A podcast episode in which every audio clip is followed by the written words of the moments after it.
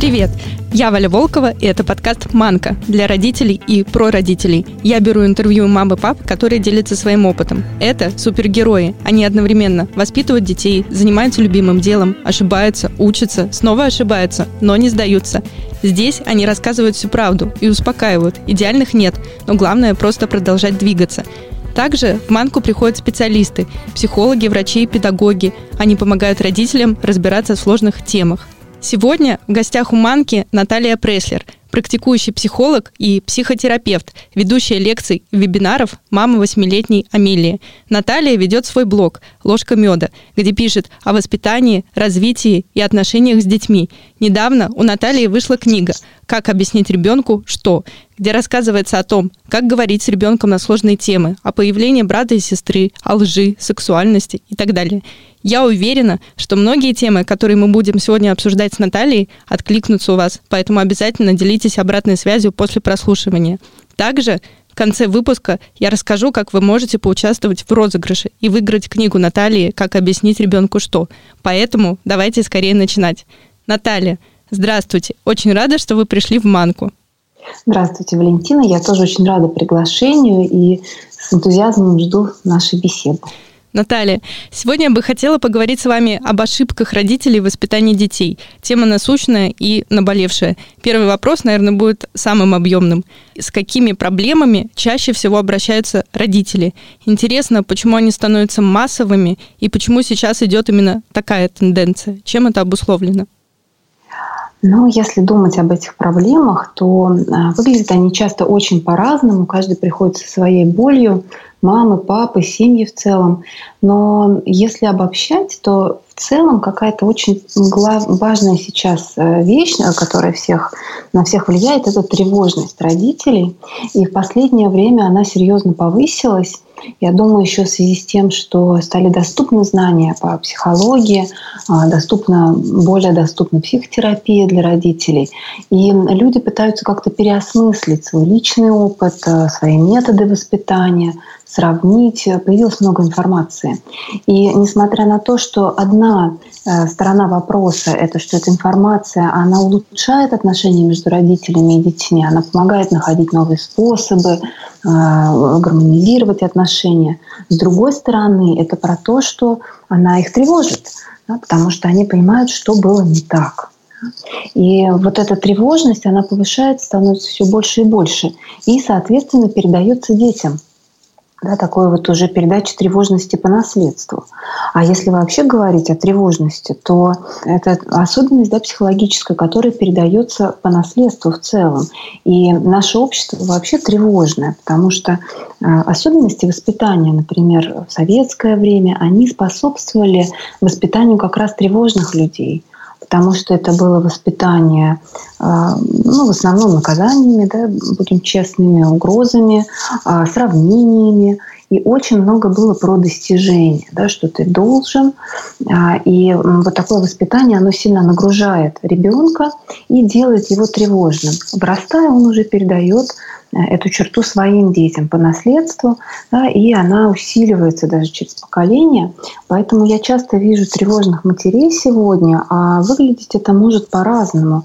Они приходят э, с таким гиперопекающим поведением, например, да, потому что тревожность способствует такому воспитанию, гипер, гиперопеку я имею в виду. Они приходят со страхами своими, что с ребенком что-то случится – что он заболеет, или они сами заболеют и не смогут о нем заботиться. Да? Вот это распространенная фобия рака сейчас и каких-то других заболеваний. А они приходят с трудностями социальной адаптации ребенка что он не может построить каких-то связей крепких, да, что он робкий, пугливый, неуверенный в себе, а, неловкий они приходят э, с постоянными сомнениями в правильности своих действий. Да, и просят меня, расскажите, как надо. Вот мы будем на эту схему операции, и все у нас будет хорошо. И совершенно не чувствуют э, своей какой-то родительской компетентности, э, родительской интуиции, да, потому что кто еще, кроме матери, знает лучше, как ей воспитывать своего ребенка, что он там думает, чувствует, какой подход к нему найти. Вот эта попытка опереться на какого-то гуру, на какие-то знания и совершенно не слышать себя, это тоже как раз признак тревожности родителя. Да? Очень тревожно опираться на себя доверять себе. Ну и всякие тревожные переживания по поводу своего здоровья, своего тела, да, что не так, которые часто выливаются и в панические атаки. Тоже я это наблюдаю. Вот это все выглядит по-разному, но причина одна. Это если говорить коротко про э, такую вот первую проблему, которую я бы выделила. То есть родители 21 века, они очень очень сильно и много рефлексируют и создают сами себе надуманные проблемы. А, совершенно верно. Они даже, знаете как, а, эти проблемы не всегда надуманные, то есть они, правда, могут быть, но они несколько преувеличены, да, раздуты, и на них происходит фиксация, что все, да, например, мама а, тут э, прочла, что она кричала на ребенка, не знаю, там лет с двух еще иногда по попе шлепала, и все, она прочла, что теперь у него тревожная или там избегающая привязанность выработается, что она, значит, ему испортила всю жизнь, у него будут такие-то такие последствия, и все, ее тревога возросла. Это не значит, что то, что она делала, хорошо и правильно. Да, но вот это вот открытие, а, оно ее тревожит еще в несколько раз больше и как бы усугубляет вот это ее состояние. То есть происходит не понимание, принятие, да, я делаю неправильно, но сейчас я тут вот э, поработаю с собой, да, найду причины, попробую другие способы и как-то потихонечку выровняю ситуацию. А первое, что происходит, родитель в вину сразу погружается – на ней фиксируется, и дальше уже, в принципе, изменения очень затруднительны, потому что вина, она разрушает самоконтроль и ухудшает еще ситуацию со срывами, например, родительскими, с криками и прочим. Вот такая история. И плюс еще вот это тревожное поведение подкрепляет собственное воспитание родителей, да, которое они получили от своих уже родителей – вот э, эта ориентация на достижение, на успех, на то, что ты должен, э, сравнение с окружающими, вот это все еще усиливает эти ощущения. Как же бороться с такой тревожностью? Осознанность да, и работа над собой. И это еще одна проблема, которую я выделяю. Родители очень часто пытаются не жить рядом с ребенком, а воспитывать его и сделать его каким-то правильным ребенком и дать ему все то, что не додали им. Они кричали, они вот пытаются э, совершенно избежать этих криков и наказаний, например. И тогда они э, поглощены вот этим процессом быть правильными родителями, они пытаются э, все делать хорошо, как написано в книжках, как вот в подкастах рассказывают и так далее. И, конечно, это еще больше ухудшает ситуацию, потому что не работая с собой, они пытаются работать с ребенком. Как бы минуя свою психику, свои сложности и конфликты, они пытаются насадить ребенку вот некое правильное видение жизни. Конечно, это получается несколько искусственно. Поэтому, например, таким родителям трудно вот эти все методы применять, там отражение, да, отсутствие сравнений. Оно у них идет не изнутри, а как бы снаружи. Они вот прочли, что нельзя сравнивать. Да, и пытаются вот этой инструкции следовать. А внутри-то все равно вот этот конфликт нарастает. Мой Петя хуже Феди. Да, моя Маша еще не разговаривает, а Алочка уже там стихи читает. И вот это все перегружает психику родительскую. В итоге родитель отчаивается, я стараюсь, я делаю все, что могу, все равно ничего не получается, я кричу, ребенок у меня не, не читает, не пишет, и вообще хуже всех. И вот это отчаяние, оно еще ухудшает э, ситуацию с тревожностью. То есть можно сделать вывод, что сначала надо разобраться с самим собой. Да. Вообще понять, что происходит у него там внутри, а потом угу. уже обращаться к ребенку. Да, совершенно верно. Понять э, вообще, насколько я тревожна, да, насколько у меня есть вот эта черта, что, а почему она, откуда это произошло, да, вот, э, что в моем собственном детстве способствовало, например, такой тревожности, да, что было сделано, а, как она развелась в какие моменты я тревожусь, насколько рациональны мои страхи, да, и вообще изменится ли что-то, если я буду тревожиться. Да, можно ли как-то повлиять, например, на способность заболеть раком. Что называется, мы все ходим под неизвестностью. Да, то есть это работа вот с, с этим принятием неизвестности того, что наша жизнь, в принципе, не очень предсказуема, да, и все, что мы можем, это делать то, что от нас зависит. И пытаться избавляться от чувства вины – Особенно если уже были совершены, ну, так возьмем в кавычки, какие-то ошибки в воспитании. Да, не фиксироваться на этой вине, не посыпать голову пеплом, а стараться э, фиксироваться наоборот на том, что теперь я это осознала и могу попробовать вести себя иначе. Да, не требуя от себя каких-то заоблачных высот, идеального поведения с ребенком, да, не представляя, что вы робот, потому что все люди там могут сорваться, где-то там ошибиться, где-то что-то не так ребенку сказать, где-то не поддержать его. Имеет значение сумма а, общения. Да? Вот если сумма вашего общения, где вы с ребенком обходились с принятием, пониманием, да, как-то вот помогали ему в каких-то ситуациях. Вот если эта сумма больше, эти хорошие воспоминания об общении с вами, то уже хорошо. А, обязательно должен быть и другой пакет воспоминаний, где будет негатив, непринятие, непонимание. Это тоже очень нужно ребенку. Только так происходит такое восприятие мира не как черно-белого, а как целостного – когда ребенок имеет такой и такой опыт. Но важно, чтобы хорошего было больше. И, наверное, тут еще важно, если было что-то хорошее, если был какой-то хороший опыт с ребенком про принятие, надо тоже похвалить себя за то, что в этой ситуации ты поступил правильно, сказать, да, вот здесь я молодец, а вот здесь еще надо доработать. Совершенно верно, очень ценное замечание. Этой сложности большая родительская. Мы часто начинаем себя ругать, с радостью, берясь за это правое дело, и готовы найти у себя все недостатки и увидеть э, свои какие-то минусы. Но хорошие вещи, которые мы делаем, мы забываем.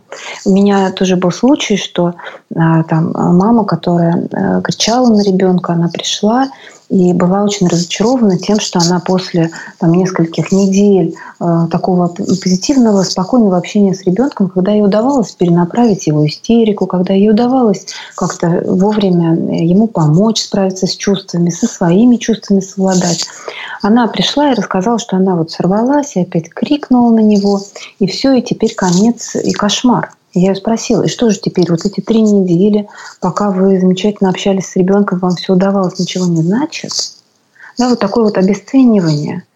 Мы одно какое-то событие негативное выделяем, возводим его на пьедестал, а все остальные события позитивные мы словно игнорируем. Как вот если у мамы, например, ребенок падает и разбивает голову, и вот она едет травмпункт, и им там накладывают э, три шва, она будет полностью поглощена этой своей виной, я ужасная мать и так далее, и совершенно забывает о всех тех ситуациях, когда ей удавалось его подхватить вовремя, да, когда ей удавалось э, как-то, в принципе, напомнить ему, что вот здесь скользко, давай обойдем, да, то есть она его оберегала и спасала от многих ситуаций. Но вот с одной не справилась. По какой-то там случайности обычно это происходит. Да, и происходит такое полное обесценивание всего того, внимания, которое она ему оказывала, которое было произведено, и э, все те случаи, которых удалось предотвратить.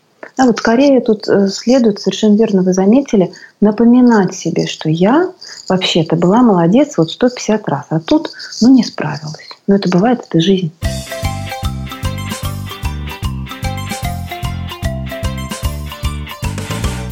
Мне хотелось бы а, уделить внимание еще такому моменту, что родители, получая вот этот новый способ воспитания детей, да, без наказаний, без оценок, такой гуманистический подход к личности, да, вот все, к чему мы сейчас стремимся, безусловная любовь, принятие и прочее, они, сталкиваясь с этим новым подходом, они находятся в растерянности, потому что они видят, что наказание, сравнение, условная любовь, они приводят вот к таким-таким последствиям, они уже в этом убедились и на своей истории часто многие это смогли прочувствовать. И они знают, что вот так не надо. Но как по-другому, очень трудно понять. Да? И поскольку они не имеют вот этого своего э, личного опыта прохождения через другое воспитание, нет, во-первых, веры, что это воспитание сможет все-таки э, по-другому личность э, перенастроить. А во-вторых, они не совсем понимают, как это делать. И очень часто э, скатываются в обратную сторону от, э, например, такого авторитарного воспитания или гиперопекающего, или такого вот э, сравнениями, да, наказаниями, они скатываются в обратную сторону, когда э, вообще ребенку позволено все. Да, нет никаких границ. Вот меня во всем ограничивали, мне ничего было нельзя, э, меня не слушали, со мной э, неуважительно обращались, там, не знаю, говорили, подрастешь, тогда будешь свое мнение высказывать и так далее, обесценивали. А я буду э, ребенка принимать, понимать, слушать. И получается, что родители в этом несколько переусердствуют. То есть они дают ребенку не только за него, но и за себя вдвойне да, как бы двух детей напитывают вот этим принятием себя маленького, да, которому тогда не додали, и вот этого своего э, новорожденного ребенка. Отрываются по полной. Отрываются по полной, совершенно верно. И получаются вот эти вот дети избалованные или очень нарциссичные, а, такие, которые совершенно не учитывают мнение окружающих, потому что родители начинают буквально жертвовать своей жизнью в угоду а, вот этому ребенку. Да, уже не ребенок живет с родителем, а родитель свою, всю свою жизнь подстраивает под э, существование с ребенком. Да, что режим свой, да, свои интересы идут на алтарь вот этого воспитания, все ради ребенка. Ему удается по максимуму. А в итоге он все равно становится капризным, неуверенным в себе, неспособным общаться с окружающими и так далее. Да, получаем весь букет. И они разочаровываются – как так? Я же вот все делаю, я его принимаю, понимаю, отражаю, не шлепаю, там, не ору на него. Что происходит вообще? Где меня обманули? говорит родитель. Вот и это такой вот обратный маятник, да, качается в одну сторону, в другую. И чем больше он качался в сторону наказания, да, тем, соответственно, сильнее он оттолкнется и качнется вот в эту сторону такого вот абсолютного принятия в плохом смысле когда ребенку дается все, а нужды родителя полностью вытесняются, и тогда у ребенка происходит что? Он э, видит перед собой э, неуверенного родителя. Да, не того, кто может повести за собой, сказать, что вот у нас будет так, так и так, да, что я знаю, как для тебя лучше, я твоя мама, я вот за тебя в ответе. И происходит ситуация, где они у него начинают уже спрашивать, а вызвать ли тебе врача, да, или а, пойдем ли мы в поликлинику, или там, а будешь ли ты кушать. То есть не предлагают выбор в рамках каких-то возможностей ребенка, наденешь ты красную футболку или зеленую, а уже это переходит вот некие границы, и ребенок чувствует себя в ответе, что он вообще принимает все решения в своей жизни. Да, не знаю, там, вызвать ли ему врача, будет ли он пить лекарства, например. Да? Вот. И такие вот перекосы получаются, что ребенок э, в этой ситуации чувствует себя очень неуверенным. Ведь он по возрасту еще не может взять на себя ответственность за свою жизнь, за свое здоровье, э, даже за свой режим. Но не все дети хорошо чувствуют это, и многие детей надо именно помогать им держаться в режиме, да, не разрешать им там скакать э, до 11 ночи, до 12. То есть не все могут себя вот саморегулировать задача родителя все-таки держать ребенка в этих рамках. И тогда ребенок ощущает, что ему не на что вообще опереться. Он как такой, знаете, карандашик в широком стакане. Да, он вот э, не, нет каких-то рамок, нет ограничений. И из-за этого он становится более тревожным. Его не поддерживают. Как вот, знаете, э, младенец рождается, он же не может сразу сам держать спинку да, э, голову, мы э, подкладываем под него свою руку и становимся для него опорой. Пока он научится, да, пока там окрепнут э, мышечный костяк, пока кости, там, э, скелет, да, все придет в соответствие, чтобы ребенок сам мог удерживать себя. Мы становимся его опорой временно. И точно так же в психике мы не можем позволить ребенку решать все важные для себя вещи. Мы должны сначала быть его опорой – решать за него, да, условно. И только потом, со временем, когда крепнет его психика, мы потихонечку-потихонечку убираем э, свое влияние да, и даем уже ему. Так же, как руку. Да, мы потихонечку э, меньше и меньше поддерживаем головку, он все лучше и лучше ее держит. Потом он уже может сам стоять, там, сидеть, стоять, ходить. Но мы не сразу его туда пускаем, а потихонечку. То же самое с психикой. В то же время, если мы будем его все время держать, то его мышцы так и не окрепнут, он не научится сам не ползать, не ходить. если мы его вечно будем на ручках держать, поддерживать и а, не давать ему тренировать свои мышцы. Господи, это такая тонкая грань. Очень тонкая грань, и поэтому вот как раз, чтобы ее прочувствовать, нужно такое состояние родителя, когда он не в тревоге. Потому что вот тревога а, вообще это самый такой главный враг родителя. Почему? Потому что она мешает ему распознать сигналы ребенка. На самом деле вот эта пара а, родитель, ребенок, она очень функциональна, она очень, может быть, эффективна, если каждый слышит другого. И между ними уже есть связь, особенно между матерью и ребенком. Она гормональная связь, она да, вот на уровне чего-то даже такого неопределенного. А, ребенок чувствует настроение матери, да, мать чувствует настроение ребенка, улавливает. И если нет тревоги, то мать хорошо считывает сигнал ребенка. И ребенок считывает сигнал матери, учится этому постепенно. И между ними происходит вот эта взаимосвязь. Мать считала сигнал, что ребенок уже там готов что-то сделать более там, самостоятельно. Да? Она этот сигнал считывает, и она дает ему обратную связь. Ты это можешь, иди. Да, и тогда не происходит нарушений. Где-то она там может чуть ошибиться, да, не так его понять, но в целом она его хорошо чувствует, слышит и готова его отпускать, когда он к этому и физически, и психологически готов. И вот этот контакт между ними, он все время как бы вот, а, он ей сигнал, она ему обратную связь. Да? И вот э, хорошая взаимосвязь, и вовремя она его отпускает. А если мать в тревоге, то она не может услышать сигналы ребенка. Почему она может быть в тревоге? Она там, не знаю, находится в стрессе диком. Да, вот ей никто не помогает, она там вся в чувстве вины, что она все делает не так с ребенком. И этот стресс, он мешает ей наблюдать за ребенком, понимать его сигналы, она не может на него настроиться. И тогда она, наоборот, начинает ему навязывать свои желания, не понимая его. Да, или он уже готов ползти, идти сам, а, какие-то конфликты сам решать в песочнице, а она этого не чувствует она все продолжает его опекать. И тогда это воспринимается как некое насилие над ребенком. Да? Он приучается вот к этому ощущению, где он все время чуть-чуть фрустрирован, недоволен, где он не может сделать ничего сам. Да? И э, формируется другое взаимодействие, такое тревожное, где он ей посылает сигнал «я готов». Она говорит «нет». Еще нет. Делай, как я сказал. Да, еще нет. Потому что она не чувствует. Вот, или мать, например, поглощена своим внутренним конфликтом каким-то. И вся ее психическая энергия, все ее силы уходят на решение этого конфликта, попытки справиться со своими внутренними чувствами. Это может быть что? И там какие-то конфликты с супругом, и непроработанные обиды на своих родителей, которые часто актуализируются именно с рождением ребенка. Вот, и все это приводит опять к той же ситуации. Она не слышит сигналов ребенка, неправильно их интерпретирует. И это нормально иногда его не понимать, но если вот эта сумма становится критической, ее непонимание, то между ними вот это как раз тревожное взаимодействие вырабатывается.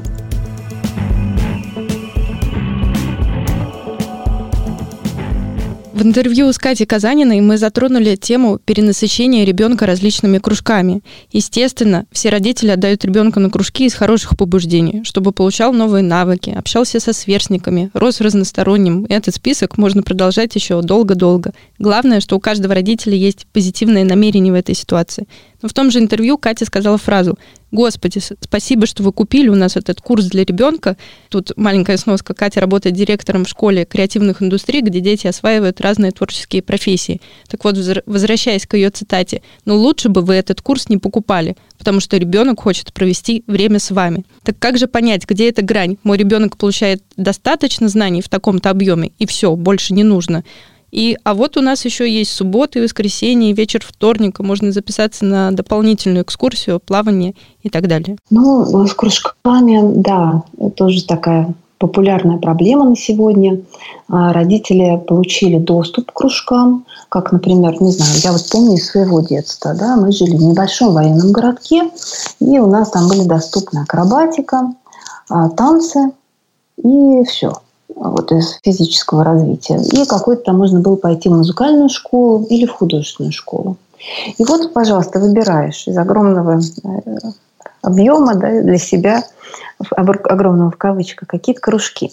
И, собственно говоря, э, с одной стороны, это очень упрощало дело, потому что родители понимали, что вот я работаю, да, рисование идет вот в такие-то дни, и все, я не могу отвести ребенка. Вопрос решен. Ребенок на рисование не идет и рисует дома так, как привык и там из, из чего может. Или там бабушку как-то использует. И э, выбор был небольшой, и в принципе не надо было решать шахматы, ментальная арифметика, программирование, да, вот э, глаза разбегаются сегодня – можно, можно все, и хочется, и правда все полезно, и так классно, и интересно. Я представляю родителей, в каком находятся шоке от того, когда перед ними открывается этот дивный новый мир со всеми его возможностями. И кроме того, э, ребенок вот пока растет, особенно если это первый ребенок, столько ожиданий к нему. И родители ждут, что вот-вот он заговорит, вот-вот он будет общаться со сверстниками, вот мы сейчас пойдем по всем этим чудным местам. Вот, и начинают этого ребенка там с двух лет куда-то вести и образовывать, и да, открывать перед ним э, новый мир. И с одной стороны, это очень здорово, давать возможности ребенку. Это как раз функция родителя, э, дать ему исследовать окружающий мир, дать посмотреть, что тут есть, и выбрать, что будет интересно. А с другой стороны, очень часто это выглядит как наслаждение. И я хотела бы рассказать про то, на что можно опереться родителям, чтобы как-то было проще в связи с выбором, да, что например, нужно ребенку, что не нужно.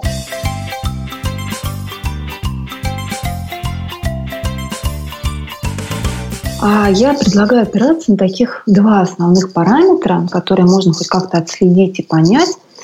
А, ну, во-первых, это сенситивный период развития ребенка, в котором он находится сейчас. И второй момент – возрастные особенности его психики.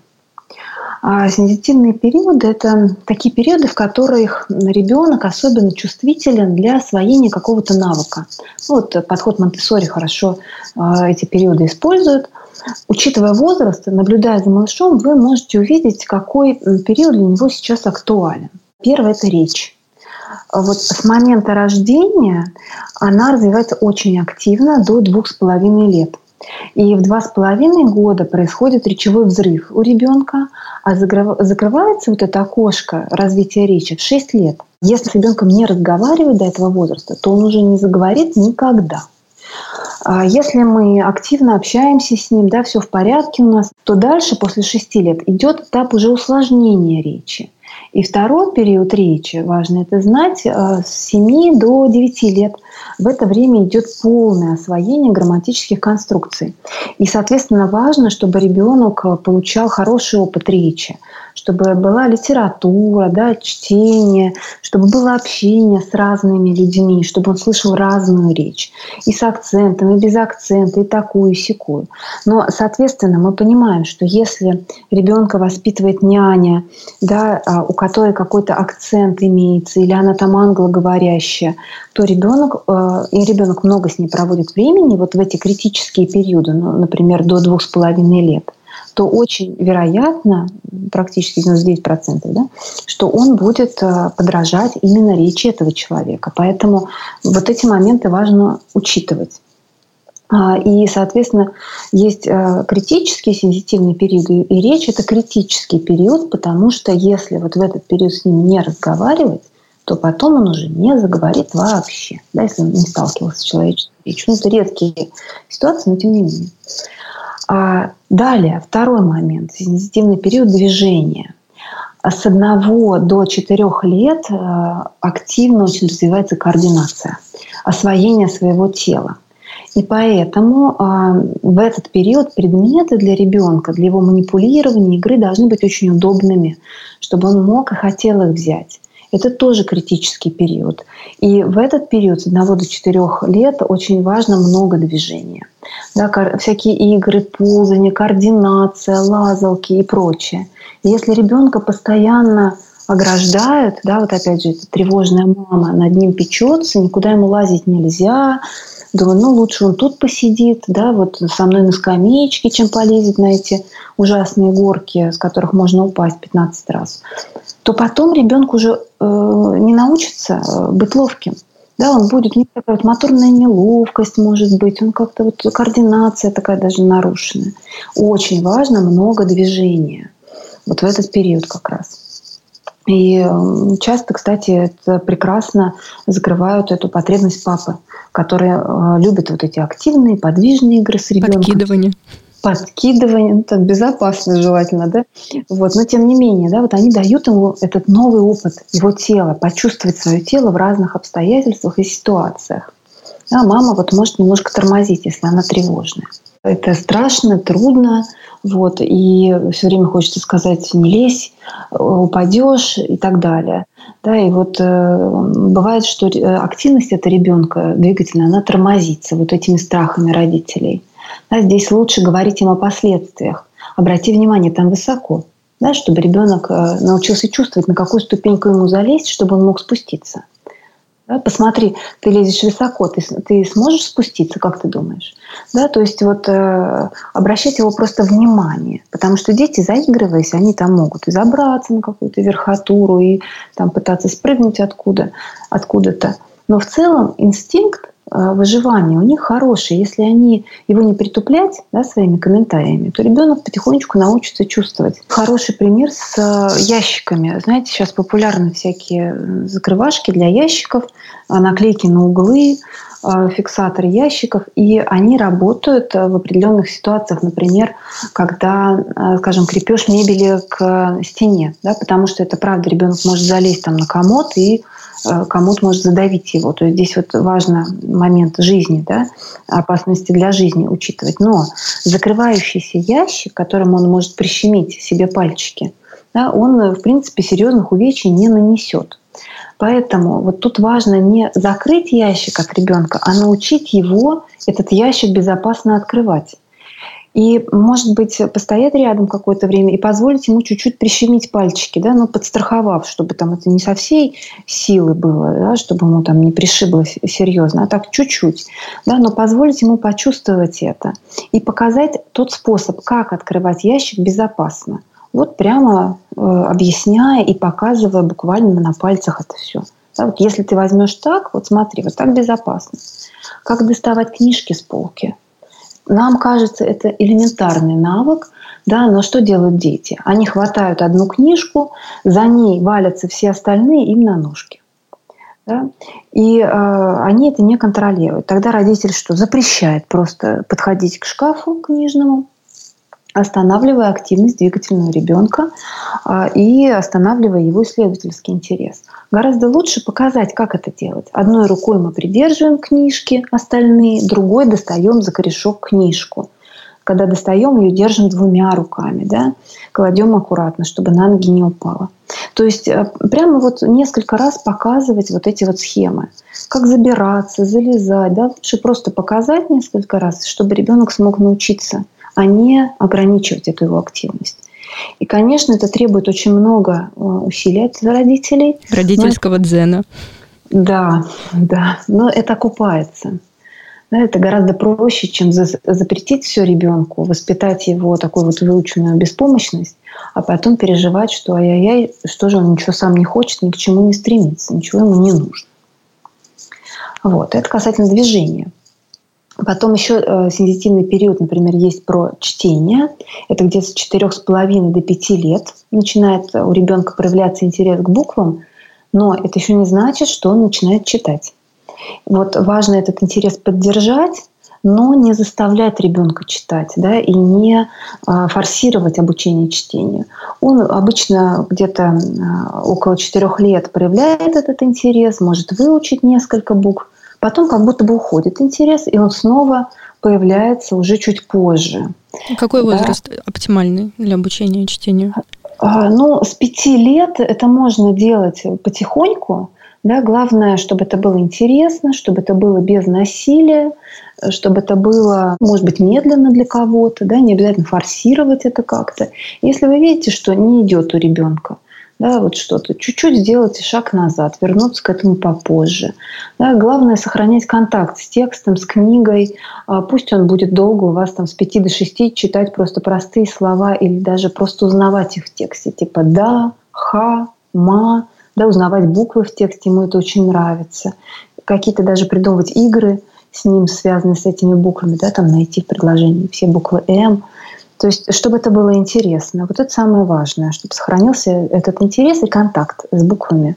Вот. У каждого ребенка чуть по-своему происходит. Там кто-то чуть раньше начинает, кто-то позже. Вот здесь главное не а, не настаивать, да, и не этот интерес не губить своими а, указаниями, и тем более заставляя ребенка, не дай бог. Что еще важно? Сенсорное развитие, да, вот все, что пальчиками происходит, все, что ребенок трогает, э, вот эта вся мелкая моторика. Критический период это где-то до пяти лет от рождения.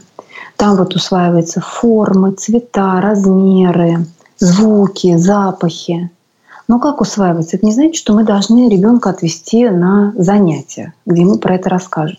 Это усваивается исключительно в общении с родителем или э, с кем-то близким, да, кому ребенок доверяет. Вот, э, от него лучше всего эта информация усваивается просто в повседневной жизни, обращая внимание да, на форму предмета, сравнивая предметы между собой. Там листики какие-то поискали, цвета изучили, на прогулке да, поговорили о форме деревьев, о цвете листьев. То есть все это вот происходит просто в общении. Не нужно никакое специальное занятие, да, какие-то там специальные игры. Главное, чтобы это было в удовольствие ребенку, маме. А когда это превращается в такое фиксированное занятие, куда ребенок должен прийти, Э, что-то там отсортировать, назвать, как называются эти предметы, формы, да, цвета. Его там еще, не дай бог, протестируют, поставят ему оценку. Все это только его отвращает от э, развития вот этого. Потом еще про э, сензитивные периоды, порядок и аккуратность, что тоже волнует часто мам. От двух до четырех лет вот усваиваются эти навыки. А, далее, манипуляция мелкими предметами, развитие мелкой моторики от полутора до двух с половиной лет. И обратите внимание, это опять период, когда дети много тянут в рот, и родители очень боятся давать им мелкие предметы, а они как раз нужны. Да, э, происходит усвоение понятий часть целая, развивается мелкая моторика. Это тоже очень часто просто в, в обыденной жизни или манипуляция какими-то какой-то вот этой мелочевкой всякой, которую удобно и сортировать, и всякие какие-то мелкие такие детальки трогать и раскладывать. А есть еще момент, например, про нормы и правила поведения в обществе. Вот это усваивается детьми от двух с половиной до шести лет. Да? И опять же важно вот про это общаться с ребенком, не наказывать его за неправильное поведение, а объяснять. Вот пришли вы в кафе, да, и ребенок стал там орать во все горло. Да, мы не стыдим его и говорим, как тебе не стыдно, да ты что, здесь вот нельзя кричать. Все эти тексты, они пугают ребенка, и он э, просто сосредотачивается на том, мама мной недовольна, я плохой, я неправильный, ему становится страшно, самоконтроль э, еще ниже, и он орет еще громче. А для того, чтобы эту ситуацию использовать для обучения, мы можем сказать ребенку, посмотри, видишь, а, сколько здесь столиков. Да? Счет, опять же, в повседневной жизни. Вот он вам там насчитал, пять, да, например. И вы говорите, что «А, смотри, вот видишь, за всеми столиками кто-то сидит. А эти люди разговаривают между собой. И когда ты кричишь, им ничего не слышно они отвлекаются от важного разговора или от еды, да, обращают внимание на что-то другое. Им э, неприятно это посмотреть, да, они вот э, могут расстроиться. Здесь такие правила, здесь по-другому нельзя. Когда мы приходим в кафе, здесь мы ведем себя тихо. Если ребенок э, как-то вот не может, все-таки он слишком сильно расстроен чем-то там своим важным, мы говорим, ну ладно, пошли, тогда мы в следующий раз зайдем сюда, когда будем в другом настроении. И вот это спокойный подход, который позволяет ему узнать о правилах. Пришли в следующий раз опять, да, вот это рассказывать. Здесь вот кричать не принято. Если ты хочешь что-то попросить, скажи вот так-то. Ну, то есть мы ставим границу, а потом рассказываем, а как можно. И вот так потихоньку, потихоньку он усваивает правила поведения в обществе. И вот с двух, от двух с половиной до шести лет он уже более-менее к шести годам должен, там, к школе, да, вот как раз примерно понимать основные моменты. Это не значит, что он не будет делать ошибок, да, конечно же, но все-таки сенситивный период, вот он основные вещи должен усвоить. Это фундамент. Фундамент, да, такой. И Еще два момента, которые могут волновать родителей, это музыка. А, называют ученые сенситивный период от 2 до 6 лет.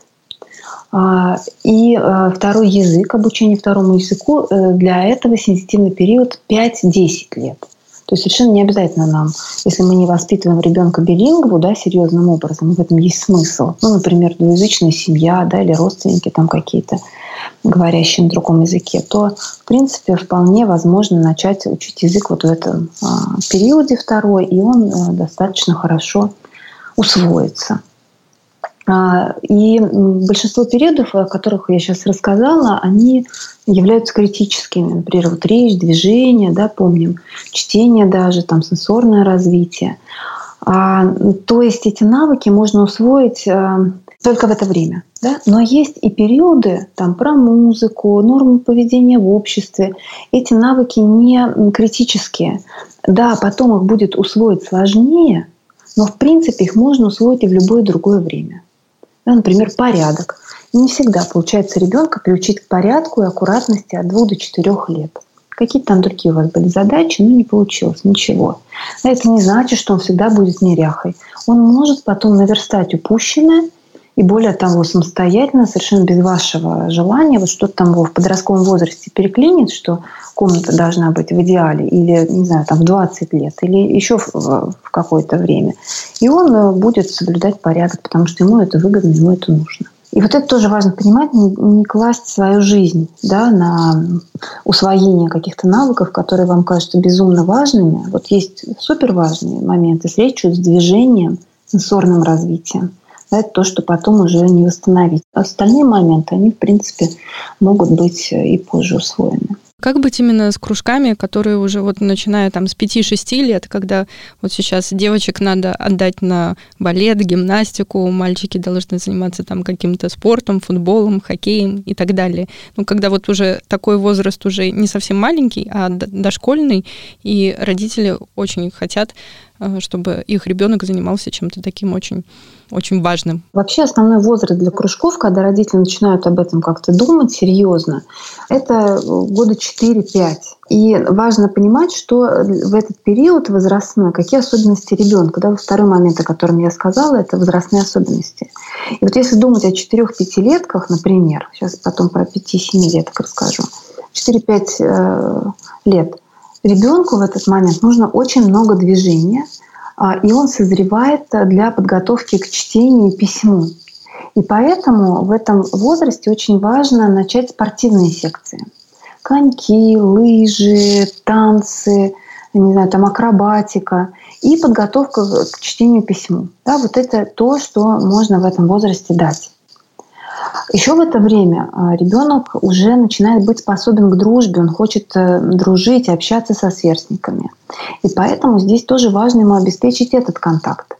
То есть лучше, чтобы это были не индивидуальные занятия, а групповые, где он может еще и эту потребность э, себе э, получить. Да? Детский сад, для кого это доступно, какие-то прогулки, сами групповые занятия, не индивидуальные. А, активно развивается эмоциональный интеллект. Да, и вот э, в этот момент вы можете с ним уже и обсудить э, какие-то события в этой группе детей. Да, не только сами занятия важны, как он там танцует, правильно, неправильно, а именно общение. Да, как взаимодействие с педагогом, насколько он может себя контролировать, как он может выражать эмоции таким социально приемлемым образом. Но в этом возрасте очень важно, чтобы занятия носили исключительно игровой характер – Потому что если мы начинаем а, растить конькобежца или профессионального лыжника или чемпиона по бальным танцам, да, то а, вот в этом возрасте ломается психика ребенка, если начинают сделать упор большой на достижения. А в этом возрасте ему нужны эти все занятия не для того, чтобы стать спортсменом и чемпионом, а для того, чтобы свою потребность в движении реализовать. Через какую секцию вообще не важно. Поэтому вот ходит он у вас сегодня на коньке, а завтра решил на лыжи, пусть. Ничего страшного нет, не нужно его заставлять, потому что как только мы начинаем заставлять ребенка в этом возрасте, мотивация пропадает на ноль. Да, вот только интерес, только желание только радость, которую он испытывает во время занятий, они могут э, ему помочь продолжать эти занятия. Как только там появляется больше негатива, чем позитива, например, тренер, который считает, что растит чемпионов, да, начиная с 4 лет, а, там, не знаю, по танцам тем же, да, очень жесткий, который может э, кричать на детей или там говорить, что они не способны, там, обвинять их в чем-то, а тогда пропадает тут же интерес и уходит весь смысл этих занятий. А вот, например, уже 5-7 лет у ребенка улучшается регуляция своя а, поведения, а, он лучше может организовывать свою деятельность, он может уже удерживать какую-то инструкцию в своей памяти рабочей, он может планировать свою деятельность. Это возрастные особенности. Наступает время уже для подготовки к школе, например, или для музыкальных занятий. Или даже та же художественная школа, да, детей иногда пытаются очень рано отдать на рисование, и там э, портят их вот эту творческую э, составляющую, то есть их заставляют повторять по образцу, а дети еще не готовы воспроизводить по образцу. Им наоборот важно просто научиться что-то рисовать, делать, выражать себя через движение рукой, да, почувствовать, как Э, какой нажим там карандаша, как. И они хотят экспериментировать, они не хотят повторять то, что сделали другие. И отдавая их слишком рано в рисование, тоже можно убить в них вот эту жажду и желание рисовать. В любом возрасте ребенку очень важно соблюдать нормативы сна. Бывает на воздухе не меньше двух с половиной часов, а лучше часа три и общаться с родителями. Вот если у вас какой-то из этих трех пунктов западает а, за счет того, что у ребенка слишком плотное расписание занятий, от занятий надо смело отказываться. То есть лучше э, вот эту норму по прогулке восполнить, чем он у вас там будет на подготовке к школе сидеть или тянуть ножку в танцевальном зале. Вот. Или, например, из-за занятий ребенок очень поздно укладывается да, приходит, например, в 9 с ним только с занятий, потому что до этого же детский сад и еще там куча всего, или там школа, да, а он приходит в 9 домой, пока поели, пока помылись, пока с папой пообщались, уже 11. И ребенок критически не досыпает. И он может выглядеть вполне себе хорошо, а потом выдавать, например, сниженные результаты в учебе или какие-то истерики, или еще что-то, что родитель даже не связывает с недосыпом. Да, вот здесь вот важно вот эти вещи понимать. Наталья, спасибо большое. Мне кажется, мы разобрали очень э, актуальную тему всех современных родителей, особенно детей в возрасте 4 лет. Готовясь к интервью, читала выдержки из популярных книг по детской психологии. Одна из них Кэрола Дуэк «Гибкое сознание». Оказывается, что хвалить ребенка тоже нужно правильно. В книге говорится, например, что фразы «ты такой умный», «ты талантливый» могут нанести вред, потому что они направлены в адрес интеллекта детей. И в случае успеха это означает, что они умные и талантливы, а в случае провала глупые и бездарны. Как вы относитесь к этому мнению и как еще можно и нельзя хвалить ребенка? С похвалой тоже это одна из таких эм, вещей, так скажем, новых, да, которые сейчас переосмысливают современные родители по-другому. Потому что раньше мы все время, э, там, то же самое советское время, да, не принято было хвалить, наоборот, воспитание шло а, от противного, вот, сказать ребенку, что у него не так, чтобы стимулировать. А вот посмотри, там сосед вот уже там это делает, а вот тот мальчик уже на это способен, а вот у него пять, а у тебя четыре и так далее. Да? Такой сравнительный подход детей детей и так далее. И, конечно, от этого страдала самооценка. Как я уже сказала, дети э, формировали такую тревожность, когда они ощущали, что родители им все время недовольны, что кто-то другой лучше, что у меня все время не так. Хотя родители же это из благих побуждений. Они хотели простимулировать ребенка, да, они видели в нем потенциал и хотели, чтобы ну, он как-то стремился к лучшему и большему. А получается обратный эффект. И э, сейчас тоже, как я говорю, вот маятник в другую сторону качнулся. Есть другой подход, когда мы наоборот начинаем ребенка хвалить за все. Здесь сделал молодец, да, вот ты вот э, с Машей, Маша сказала спасибо, ну умничка, ты просто замечательный, потрясающий. И вот такое перехваливание, оно тоже способствует тому, что ребенок ребенок уже не верит этой похвале. Она звучит слишком часто, да, и потом у него закрадывается мысль. Вообще, наверное, это я только для мамы такой. Да, остальные-то там не рассыпаются вот в этих э, похвалах, И, скорее всего, это вот просто она чего-то не очень хорошо понимает, на самом деле все не так. Да, или вообще она преувеличивает специально, да, и тогда нет доверия родителю. Это, конечно, все-таки бессознательные э, мысли, да, не то чтобы он прям так формулирует себе. Но в любом случае такая похвала приводит э, тоже к обратному эффекту. Ребенок все равно становится неуверенным в себе, в своих силах, и э, как-то она не имеет действия, получается. Что использовать лучше вместо похвалы? Потому что, понимаете, похвала – это всегда про оценку. Да, мы всегда похвалой даем оценку. Ты это сделал хорошо, ты здесь э, поступил правильно, ты меня удовлетворил, мне вот так нравится. Да? Ну, конечно, мы все равно даем детям какие-то ориентиры, это нормально. Мы рассказываем, что такое хорошо, что такое плохо. Но когда мы даем оценку их личности, да, например, ты э, нарисовал очень красиво, да, или вот ты такой молодец, вот здесь вот ты прямо аккуратно так это все сделал, да. Вот это а, дает им такой сигнал, что я должен и дальше идти по этому пути и получать вот такую позитивную оценку от родителя.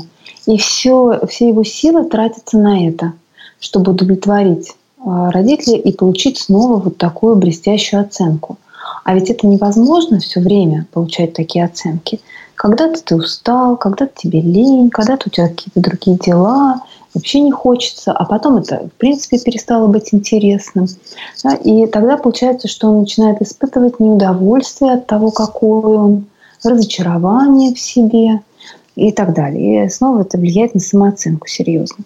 Поэтому желательно не зацикливаться на похвале, а скорее вот исходить из того, что э, такого посыла, что это мой ребенок, и я его одобряю и принимаю таким, какой он есть.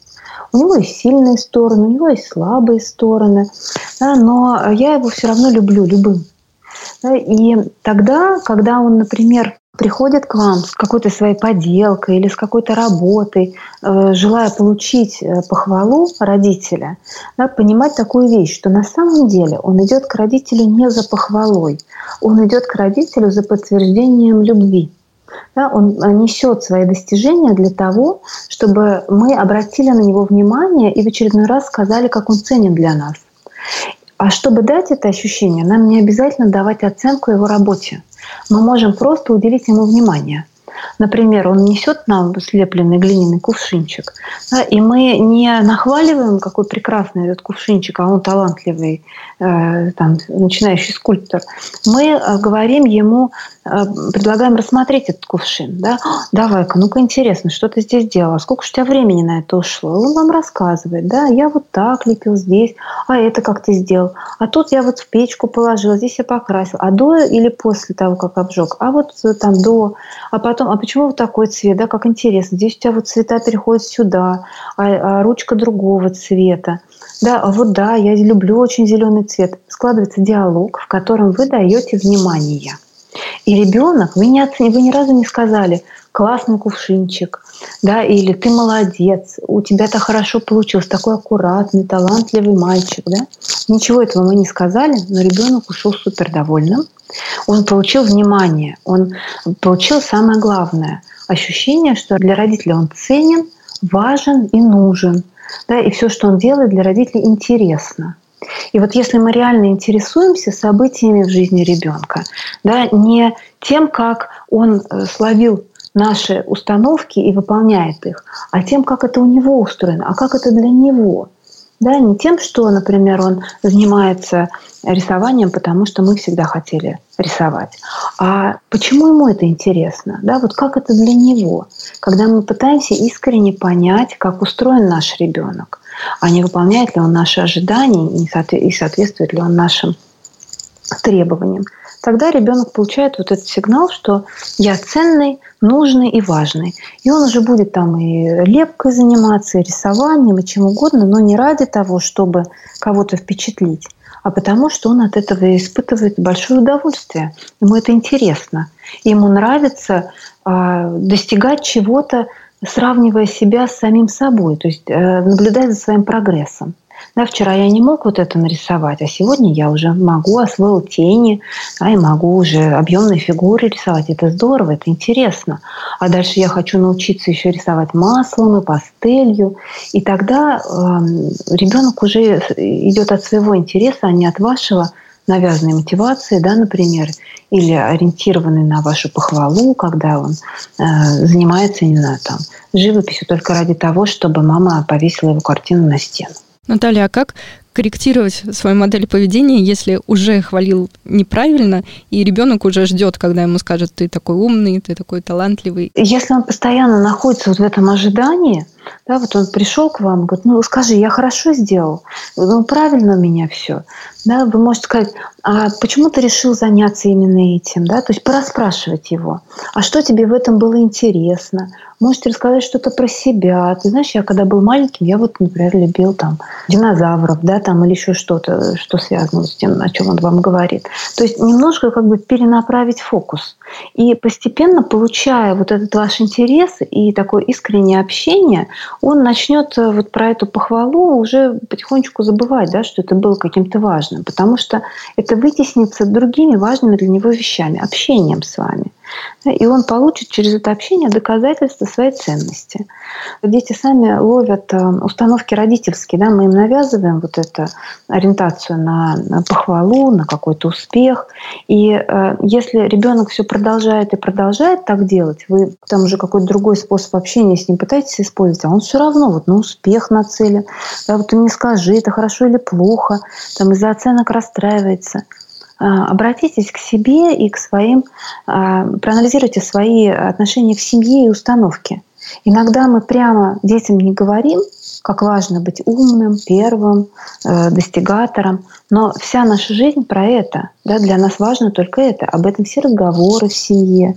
Да, какой молодец папа, и как вот только это важно, или какой чудесный у нас дедушка, великий ученый физик, ядерщик, да, и вот есть культ этого дедушки, неважно там, что он бабушку унижал и периодически побивал детей, ну, я условно, да, может, не побивал, просто я про то, что акцент вот именно сделан на достижениях, на каких-то таких важных там, интеллект, да, вот ставится в главу угла, что да, там, знаете, бывает, что в семье ведутся разговоры такие, ну, несколько уничижительные о тех людях, которые не получили высшего образования, да, ну, там, что с него взять, он там слесарь там или еще. И тогда ребенок, он ловит вот этот контекст, вы даже не говорите ему этого, я хочу, чтобы ты хорошо учился, а он уже как бы это считывает, что это очень важно для родителей. Да, и тут уже не важно, что вы ему говорите, вот эта информация, считанная с пространства семейного, она именно запечатлевается в нем, и он старается соответствовать. Он же хочет быть важным, ценным, любимым. И вот он видит, что именно так можно быть любимым. Вот э, если у тебя хорошие знания, тогда о тебе говорят хорошо, значит, тебя любят. Да, а если ты вот там где-то чего-то не дотянул, ну, уничижительно о тебе отзываются. Поэтому, вот если вы видите такую картину, то надо проанализировать этот семейный контекст, как происходит э, в семье.